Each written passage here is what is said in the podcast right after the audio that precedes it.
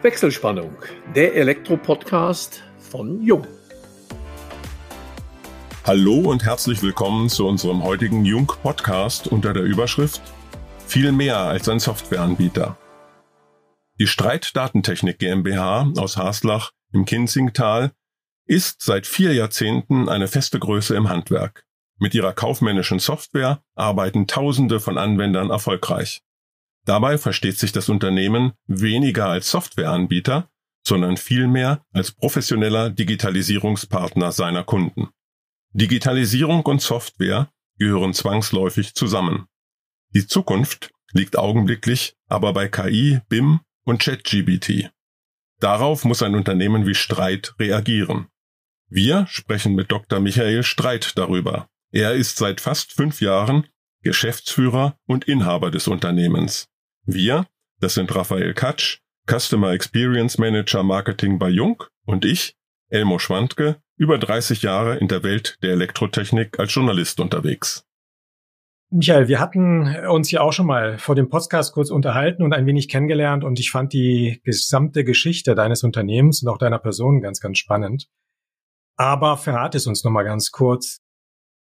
Was hat dich jetzt zu dem Stand, wo du jetzt gerade heute bist, als Geschäftsführer des Unternehmens bewegt? Wie war ja eigentlich so dein Werdegang? Und was mich natürlich auch sehr interessieren würde, bist du überhaupt Frühaufsteher? eigentlich nein, aber natürlich im, im geschäftlichen Kontext stehe ich natürlich früh auf. Aber eigentlich bin ich kein Frühaufsteher. Vielleicht mal ganz kurz ein bisschen was zum persönlichen Werdegang. So ganz abgezeichnet hat sich das jetzt in jüngeren Jahren bei mir nicht. Es war bei mir immer die Überlegung, ob sowas für mich mal in Frage käme. Aber in jungen Jahren wollte ich mir diese Entscheidung auch immer offen halten und war immer wirtschaftlich interessiert. Der Werdegang war dann der, dass ich das Wirtschaftsgymnasium besucht habe, habe dann mein Bachelor und mein Master absolviert damals in Freiburg in VWL, habe mich da also relativ breit aufgestellt. Wie gesagt, um mir dann vielleicht auch alle Türen ein bisschen offen zu halten. Einfach auch aus dem Grund, weil man in, in dem Alter so sagen wir, 18, 20 Jahren vielleicht noch nicht genau weiß, ob man diese Verantwortung tragen kann und möchte. Dann habe ich nach dem Master noch die Möglichkeit in Anspruch genommen, meine Promotion in Bremen wahrzunehmen. Das Ganze dann an einem BWL-Lehrstuhl. Und in dieser Zeit ist dann eigentlich so die Entscheidung gereift, dass ich das gerne machen möchte und dann auch im Austausch mit meinem Vater, der sich da auch sehr gefreut hat, dass ich diese Möglichkeit dann wahrnehmen möchte, ist es dann gereift und habe mich dann so ja, im Jahr 2017 dazu entschieden, das machen zu möchten, habe dann meine Promotion beendet und bin dann noch nach kurzer Übergangsphase in, in das Unternehmen eingestiegen. Genau, das war Anfang 2019 und Mitte 2019 bin ich dann auch Geschäftsführer geworden. Ich habe dann einfach gespürt, dass ich wirklich Lust auf diese Aufgabe habe, dass ich auch Lust habe, die Verantwortung zu übernehmen, auf lange Sicht gesehen ja, und die Branche halt auch extrem spannend ist, herausfordernd, aber halt auch sehr, sehr viele Chancen bietet und dass man natürlich auch etwas Sinnvolles tut. Ähm, die Digitalisierung des Handwerks ist wirklich aus meiner Sicht ein sehr, sehr sinnvoller Bereich.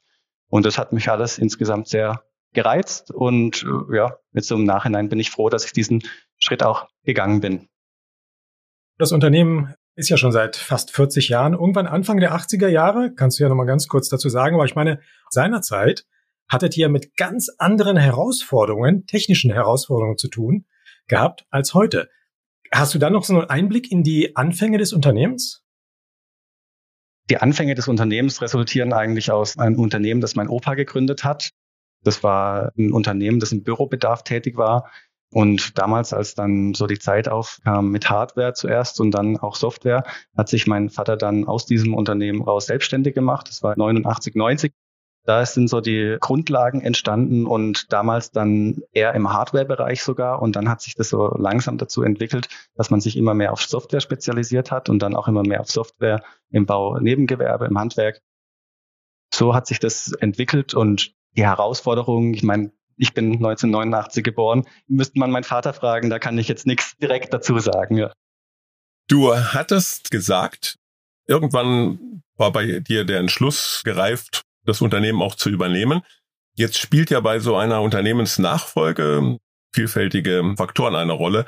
Wir kennen das ja aus vielen anderen großen Unternehmen, wenn der Patriarch im Hintergrund, sage ich mal, die Geschicke des Unternehmens Jahrzehnte geleitet hat und dann das Vertrauen seinem Sohn oder auch seiner Tochter schenken will, schenken muss, dann führt das manchmal zu großen Problemen. Verlief das bei euch unproblematisch?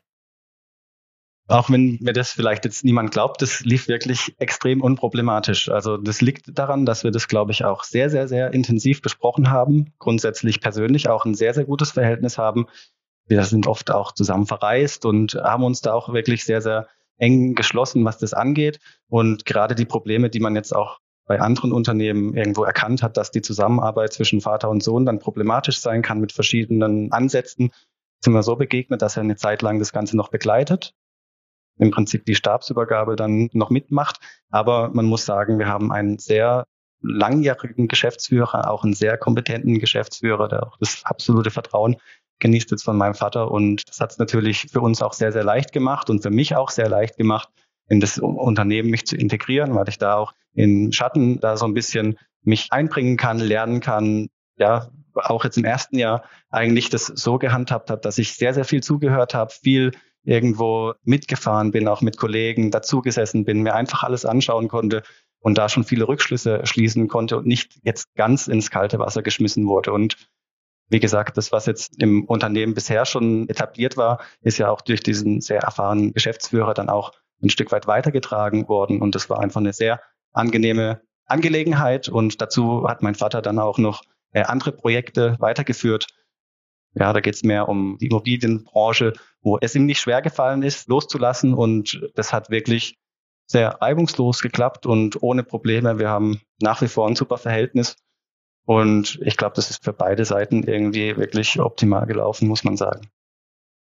Dann hattest du vermutlich auch nie das Gefühl oder die Angst, dass es nicht klappen könnte, wie das ja bei einigen, ich weiß das aus der Erfahrung von einigen Unternehmensübergaben und Nachfolgeregelungen, wo dann der Junior plötzlich also eine gewisse Panik bekommen hat, ob er das überhaupt alles schaffen kann. Wenn ich das richtig aufgenommen habe, bist du doch sehr, sehr gut äh, eingearbeitet worden und hast diese Stufen alle durchlaufen, damit das reibungslos funktioniert, ohne dass du, sag ich mal, Stress ist ja immer mit Unternehmertum verbunden, aber ohne dass du großen Stress bekommst. Ja, sagen wir es mal so, also sehr großen Respekt vor der Aufgabe hatte ich und ich habe immer noch Respekt vor der Aufgabe.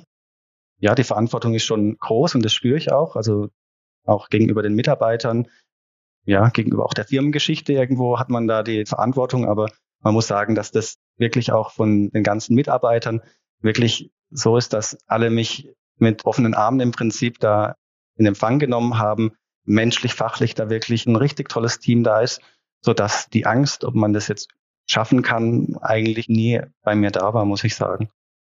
Dann ist vermutlich auch dieser Konflikt, wenn ein junger Mann das Unternehmen übernimmt und beschäftigt ja auch dann sicherlich ältere Mitarbeiter. Ja. Das hat nie bei euch zum Konflikt oder so geführt, wenn ich dich recht interpretiere.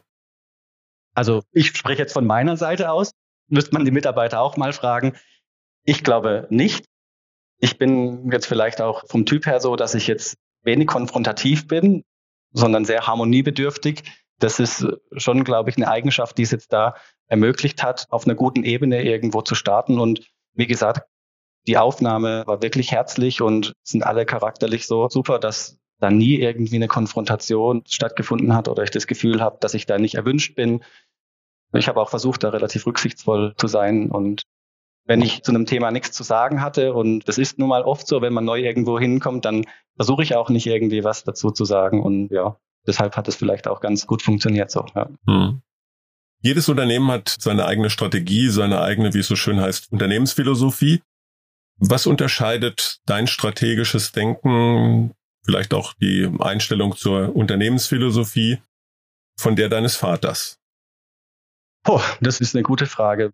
Was unterscheidet mich zu meinem Vater? Dem Alter ein bisschen geschuldet, ein bisschen konservativeres Denken, sage ich jetzt mal. Ja, ich bin schon auch, sagen wir mal, im Gespräch vielleicht der etwas weichere Typ, sage ich mal. Das ist vielleicht auch so ein bisschen das Generationenthema. Ich glaube, im Gespräch mit Mitarbeitern bin ich auch anders, aber so ist einfach mein Charakter und ja, die Firmenphilosophie hat sich jetzt aus meiner Sicht nicht geändert. Einfach, dass man auch so die alten traditionellen Werte wie Verlässlichkeit, ja, Kundenzentriertheit, dass man einfach auch ein gutes Verhältnis haben möchte zu den Kunden, die da sind. Das würde ich sagen, ist jetzt über die Jahre einfach gleich geblieben So ganz, ganz große Unterschiede sehe ich da jetzt ehrlich gesagt nicht. Es ist auch ganz interessant, welches Leistungsportfolio ihr habt, Michael. Also es sind verschiedenste Branchen, die ihr mit der ERP-Software abdeckt. Ob das jetzt Elektro ist, SHK, sogar Kälte und Klima oder Bedachung. Lässt du die Mitarbeiter in diesen Bereichen eigenständig agieren, sodass sie auch diese Bereiche weiterhin ausbauen können? Definitiv. Es wäre, glaube ich, wirklich vermessen, egal in welchem Bereich, wenn man da nicht jahrelang tätig war, zu sagen, man würde da jetzt irgendwo die Richtung ganz klar vorgeben. Also ich sehe das eher als begleiten. Wir haben Experten in der Programmierung, sei es im Vertrieb, im Marketing. Überall sitzen eigentlich die Experten und ich glaube, das muss man als Chef dann auch akzeptieren, dass man am Tisch immer der uninformierteste ist. Ich sehe das nicht so, dass man da irgendwo in irgendeinem Bereich der Spezialist sein muss, sondern eher die Koordination, sage ich mal, zwischen den Abteilungen, das Gesamtbild irgendwo aufzunehmen und das Gesamtbild weiterzuführen und da zwischen den Abteilungen zu koordinieren. Aber dass ich jetzt mich irgendwo als Spezialist für gewisse Themen sehe, das würde ich so nicht sagen, sondern das ist eigentlich immer ein Austausch mit den Abteilungsleitern und mit den fachlichen Spezialisten, wo man dann oft auch informiert wird und dann einfach gemeinsam auch Entscheidungen trifft.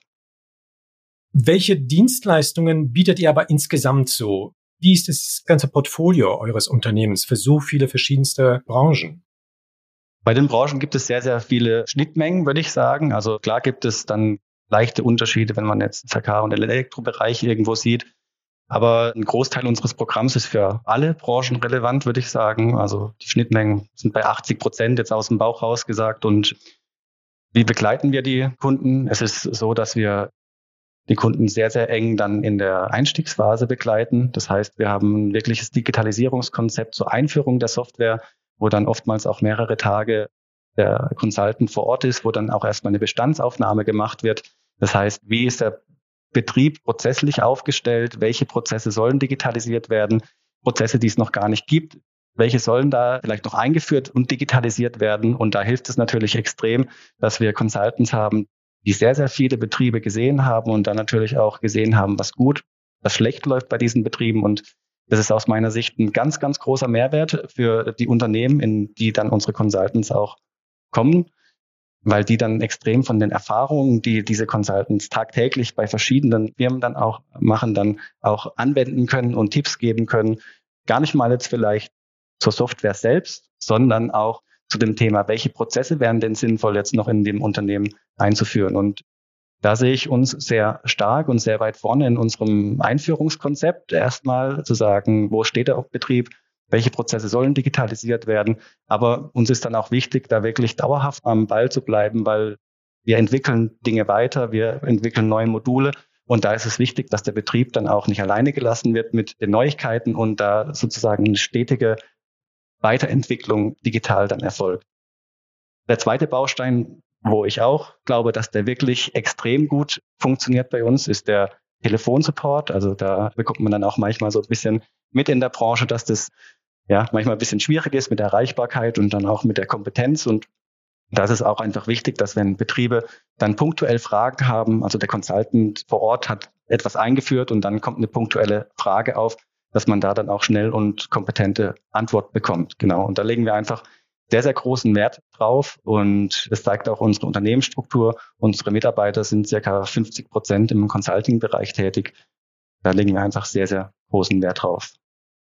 Also mal auf den Punkt gebracht, auch wenn ihr letztendlich mit Nullen und Einsen zu tun habt in der Digitalisierung, in dem IT-Bereich, es kommt auf die Menschlichkeit drauf an, auf die Sympathie, auf das Vertrauen und das ist eigentlich auch ein großer Teil des Produktes und der Dienstleistung, die ihr anbietet.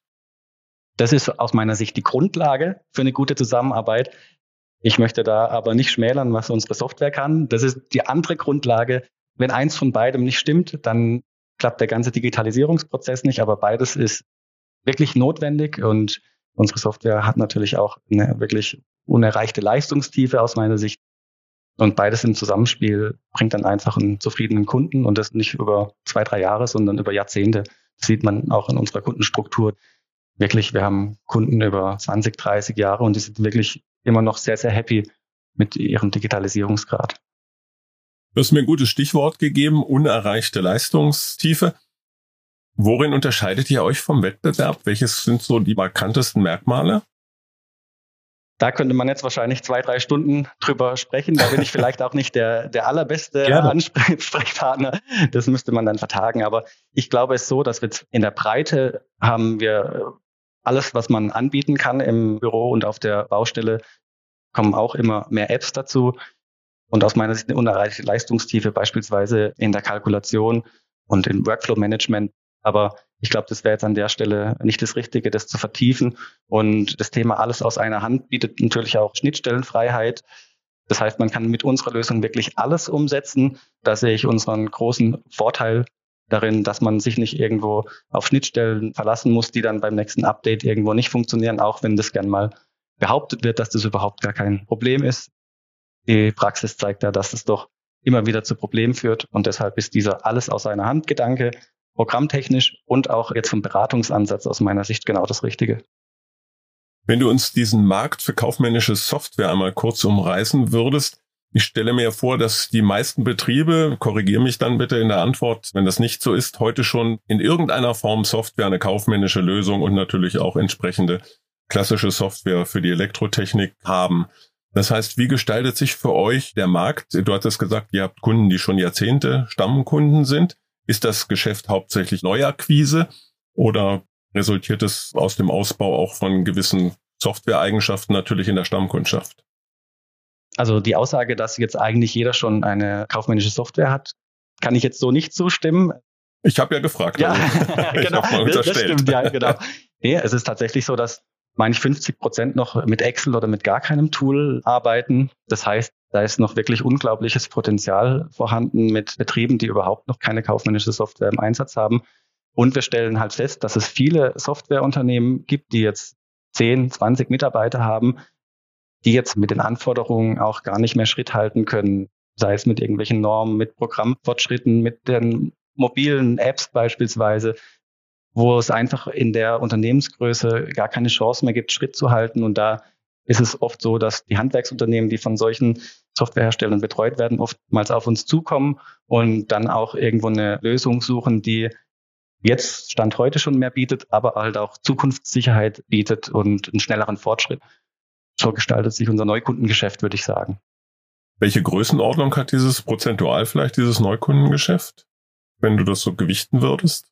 Hat schon eine sehr, sehr große Bedeutung. Also klar, das Unternehmen gibt es schon 30 Jahre. Das heißt, wir haben einen sehr, sehr breiten Kundenstamm.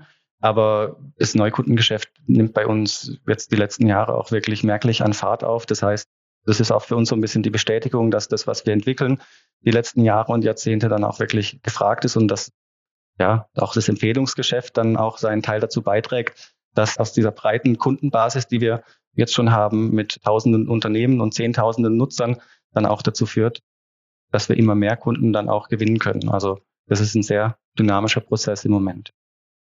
Du sagtest, dass viele Betriebe mit Excel oder vielleicht auch noch mit, sage ich mal, Papier arbeiten, was das Kaufmännische anbelangt.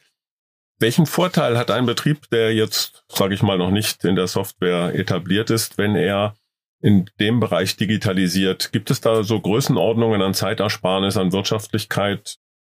Das ist wahrscheinlich sehr unterschiedlich natürlich auch von Mitarbeiterzahl und, und vielen anderen Faktoren. Aber gibt es da so eine Größenordnung, wo du sagst, das lohnt sich auf jeden Fall? Oder gibt es auch so eine Schwelle, wo man sagt, okay, dann doch lieber klassischen DIN A4-Block? Also von der Unternehmensgröße lohnt es sich immer. Wenn du mich jetzt fragst, wie viel Prozent Effizienzgewinn hat ein Unternehmen im Schnitt, da müsste ich jetzt irgendwas aus dem Bauch raussagen. Wenn man das wirklich vollumfänglich einsetzt, ist der enorm. Also da gibt es gar keine Frage, ob das lohnenswert ist für Unternehmen. Man muss sich halt dieser Aufgabe dann irgendwo stellen, was sich für viele Unternehmen dann schwierig darstellt, im Alltagsgeschäft dann noch eine Softwareumstellung irgendwo zu bewältigen. Aber dieser Aufwand lohnt sich, egal ob großes oder kleines Unternehmen, immer aus meiner Sicht. Unsere Kundenstruktur ist auch viele, viele Einmannbetriebe bis hin zum Großkonzern mit 3000 Mitarbeitern und für alle lohnt sich dieser Digitalisierungsprozess. Auch für eure Softwareentwicklung ändern sich ja immer wieder die, sage ich, wirtschaftlichen und politischen Rahmenbedingungen, genauso wie für den Betrieb. Alle klagen über diese Superbürokratisierung von der EU-Ebene bis eben hier auch natürlich bei uns in Deutschland. Und ich kenne viele Elektromeister, die sagen, wir müssten eigentlich viel mehr arbeiten und uns weniger um Bürokratie kümmern. Ist das für euch gleichzeitig auch Erfolgsfaktor im Geschäft, dass es so viele bürokratische Hürden gibt, die ihr vielleicht durch eure Software etwas abmildern könnt? Wie ein, also ist jetzt nicht der Hauptfaktor für den Erfolg, würde ich jetzt mal sagen. Meine Dokumentationspflicht ist natürlich ein Thema, was man natürlich auch händisch machen kann, was wir aber auch digital irgendwo abbilden können. Ein Bautagesbericht beispielsweise, den kann man ja aber genauso händisch machen. Ist natürlich viel besser, wenn man den am gleichen Tag noch irgendwo per App durch den Bauleiter irgendwo erstellen lässt. Klar, gibt es da Themen, wo wir dann vielleicht auch ein Stück weit davon profitieren. Aber ich würde jetzt nicht sagen, dass das irgendwo der Hauptfaktor ist, da, dass sich jetzt ein Unternehmen für unsere Lösung entscheidet. Wie stellst du dir eigentlich so die Zukunft vor des Handwerksbetriebes? Wie müsste sich das Ganze jetzt in der Zukunft noch weiter entwickeln, was eben den Digitalisierungsgrad anbetrifft? Also ich sehe das als Prozess. Es wäre jetzt, glaube ich, falsch zu sagen, dass es jetzt da irgendwie was ganz Neues gäbe und auch in Zukunft irgendwo den Knall gibt, dass das unbedingt in eine andere Richtung läuft, sondern ich sehe das als Prozess, wo jedes Unternehmen sich darum bemühen sollte, gar nicht mal zu digitalisieren, sondern die Prozesse irgendwo zu verbessern im Unternehmen und dann gute Prozesse zu digitalisieren mit immer mehr Möglichkeiten, was man auch digital dann darstellen kann durch Tools, die wir dann auch in Zukunft bereitstellen wollen. Also könnte man sich denn vorstellen, dass wenn es wirklich weiterhin die Widerstände gibt, bei den Handwerkern auf den Digitalisierungspfad zu setzen, weil sie vielleicht einfach tatsächlich an ihre eingefahrenen Prozessen so festhalten, könnte man dann sagen, dass der Digitalisierungspfad ihnen eigentlich die Prozesse erleichtert und vielleicht sogar neue Wege aufzeigt, wie der Betrieb noch erfolgreicher und noch effizienter geführt werden kann. Das ist dann wahrscheinlich alles eine Consultant-Frage, oder? Definitiv das sehe ich ganz klar so, dass der Consultant dann auch wirklich dazu beitragen kann, nicht nur unsere Software-Tools vorzustellen, sondern Betrieben, die vielleicht Schwierigkeiten haben, selbst diese Prozesse ins Rollen zu bringen, dann dort diese Prozesse zu etablieren. Das finde ich einen ganz, ganz wichtigen Punkt, wo wir auch in Zukunft sehr in unseren Fokus stellen wollen. Also Raphael, da muss ich einflechten und eine Lanze für das Elektrohandwerk brechen. Also ganz so Zurückhaltend ist das Elektrohandwerk oder das Handwerk generell nicht, was Digitalisierung anbelangt. Aber man muss natürlich sehen, dass im Augenblick wahnsinnig viele Faktoren dazukommen. Es ist ja einmal die Digitalisierung auf der klassischen elektrotechnischen Ebene und dann ist es die Digitalisierung natürlich auf der Softwareseite und letztendlich geht es ja um Prozessautomatisierung auch im Handwerksbetrieb. Und ich denke, das braucht auch ein wenig Zeit, gebe nur als Stichwort BIM. Da sind viele Betriebe mittlerweile doch sehr gut positioniert. Andere sind da zurückhaltend. Ist auch ein sehr komplexes Thema und ich weiß von kleineren Betrieben auch nicht so ohne weiteres zu handeln. Aber ich glaube, da sind die Weichen zumindest gestellt. Und ich denke, Michael, da stellt ihr auch die Weichen, was auf der kaufmännischen Softwareseite. Und das wäre meine Frage, inwieweit spielen dann diese großen Trendthemen KI, ChatGBT bei eurer Softwareentwicklung heute schon eine Rolle? Und wie siehst du da die Zukunft? Ich glaube, man muss bei den Themen immer ein bisschen aufpassen, dass man das nicht zu sehr überhöht. Aber klar wird es aus meiner Sicht in Zukunft eine, eine sehr große Relevanz haben. Muss sagen, auch bei unseren internen Prozessen, so wie wahrscheinlich auch beim Handwerksbetrieb. Aber ich denke jetzt mal an Marketing. Das ganze Thema KI soll jetzt ja auch in den Office-Produkten irgendwo mit integriert werden. Und da muss man natürlich als Betrieb allgemein, also auch wir irgendwo am Ball bleiben und das tun wir, da haben wir ein sehr großes Auge drauf. Und das Thema KI jetzt bei uns in der Software, muss man dazu sagen, haben wir uns schon 2020 angefangen darum zu bemühen. Es ist so, dass wir da drei Projekte gerade in der Pipeline haben, die wir, wie gesagt, schon 2020 angefangen haben. Eins im betreuenden Bereich, sage ich jetzt mal, und zwei tatsächlich implementiert dann bei uns in der Software, wenn es denn so funktioniert, wie wir uns das vorstellen. Eins ist schon sehr nah am Abschluss, das andere ist noch ein bisschen in der Pilotphase. Das jetzt zu benennen, wäre jetzt vielleicht falsch an der Stelle, einfach aus dem Grund, weil das äh, sehr experimentell auch ist, was wir da machen. Da kann auch immer mal noch am Ende was schiefgehen, was wir jetzt nicht auf dem Schirm hatten. Aber da sind wir wirklich schon sehr lange dabei, uns Gedanken zu machen, wie wir diese neue Technologie auch unseren Kunden zur Verfügung stellen können auf sinnvolle Art und Weise, ohne jetzt da irgendwo auf das Ganze aufspringen zu wollen. Wir machen KI, es muss immer irgendwo einen Sinn dahinter sein. Wir haben sinnvolle Verwendungszwecke für uns gefunden und die sind wir gerade am Umsetzen. Ich habe mal so recherchiert, ihr habt in den letzten neun Jahren, zehn Jahren eure Mitarbeiterzahl verdoppelt. Und vielleicht sagst du uns einmal, wo es ist ja nicht so ganz leicht und angesichts des Fachkräftemangels einerseits, aber auch muss entsprechend der Markt und die Nachfrage nach euren Produkten groß sein, dass man die Mitarbeiterzahl einfach mal so verdoppelt. Und die zweite Frage wäre dann, wo siehst du die Zukunft eures Unternehmens in den nächsten fünf bis zehn Jahren? Das stimmt, wir haben die letzten Jahre die ganzen Mitarbeiterzahl verdoppelt. Ich tue mir ein bisschen schwierig, das jetzt in die Zukunft zu projizieren. Momentan kann ich sagen, zeichnet sich da kein Ende ab. Also wir sind auch dieses Jahr jetzt weiter im Einstellungsprozess und man spürt einfach, dass die Nachfrage eben auch nach dieser Digitalisierungsleistung stetig steigt. Wir kommen da kaum hinterher, dann auch mit der Einarbeitung von Consultants. Das heißt, ich glaube schon, dass wir die nächsten Jahre wachsen werden. Gerade auch im Neukundengeschäft zeichnet sich da auch keine Veränderung ab. Wo sehe ich uns in fünf bis zehn Jahren? Ich denke auch weiterhin als etablierter Partner für unsere Kunden und für unsere neu gewonnenen Kunden.